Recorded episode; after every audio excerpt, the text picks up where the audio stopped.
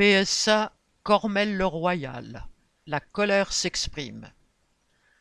À l'usine PSA de Cormel-le-Royal, dans l'agglomération de Caen, la dernière semaine de septembre aura marqué les esprits. La hausse des prix mettant la question des salaires ou des primes à l'ordre du jour, les nouvelles des débrayages et grèves dans les autres sites de PSA étaient commentées. Le mécontentement venait aussi de la désorganisation du travail, des jours creux faute de pièces ou à cause de pannes sur les machines mal entretenues, des jours de chômage pouvant succéder aux samedis travaillés, etc.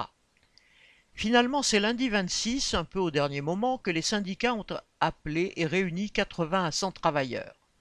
Un tel débrayage était déjà rarissime dans cette usine de 1200 personnes. Le lendemain, la colère continuait à s'exprimer dans les discussions alors que la direction, qui avait prévu une réunion nationale pour une prime de partage de la valeur, entre guillemets, annonçait aux syndicats qu'elle donnerait 1000 euros seulement. Pour tout le monde, cela ne faisait pas le compte.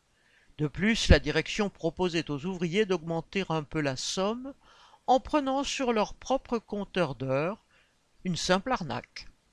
Un nouveau débrayage était donc prévu pour le mercredi 28 et ce jour-là, à midi, 250 travailleurs des deux équipes de journée débrayés. Un cortège de 200 d'entre eux se rassemblait et faisait le tour de l'usine, du jamais vu à PSA Cormel.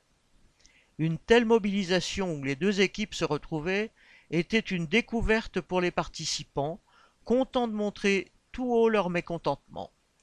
Le soir, 90 des 180 travailleurs de l'équipe de nuit débrayaient à leur tour et le lendemain, une petite délégation renouvelait la mobilisation en participant à la manifestation interprofessionnelle à Caen. Une semaine marquante et qui ne sera pas sans suite. Correspondant Hello.